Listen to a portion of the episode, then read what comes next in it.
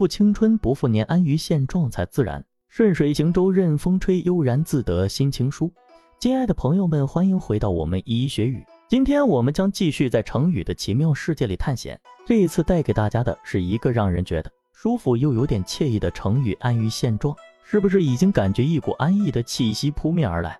那就请跟紧我的步伐，一起来了解这个有趣的成语吧。安于现状这个成语就像一只慵懒的猫咪，晒着太阳，懒洋洋的打着呵欠。把这个成语拆开来看，安于表示满足现状，就是现在的状况。所以，安于现状这个成语的意思就是满足于目前的生活状态，不去追求改变。这个解释是不是有点像佛系青年的人生态度呢？哈哈。差不多就是这个意思了。要知道“安于现状”这个成语背后可是有着悠久的历史啊！相传在战国时期的齐国，有一位名叫孟尝君的大贵族，他非常慷慨，广结天下英才，号称卧龙凤雏的诸葛亮和庞统，还有三英战吕布的刘备、关羽、张飞都曾经是他的座上客。好了，扯远了，让我们回到正题，说说安于现状的故事。有一天，孟尝君在家中举办了一场盛大的宴会。邀请了齐国的文人墨客。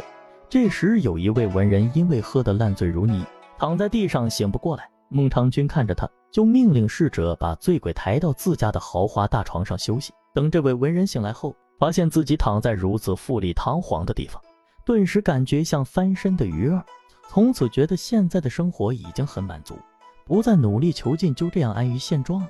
这个故事告诉我们，虽然安于现状听起来有点悠哉悠哉的意味。但其实它包含着负面的含义，因为安于现状的人往往不再追求进步，甘于平庸，就像那位躺在豪华大床上的文人一样，过上了美滋滋的日子，却失去奋发向前的动力。这可不是我们现代社会中所推崇的价值观。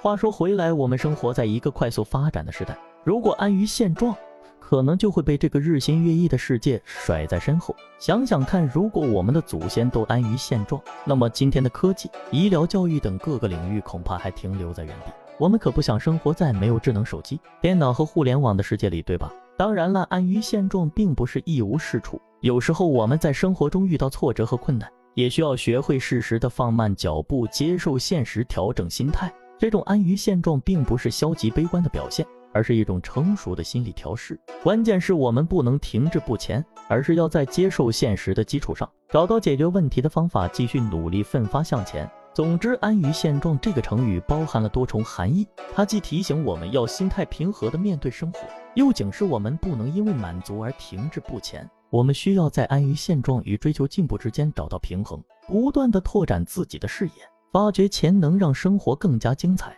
亲爱的朋友们，今天的一一学语就到这里了。希望大家在探索成语奇妙世界的同时，也能找到自己生活的平衡点，既安于现状，又勇敢追求进步。下次再见。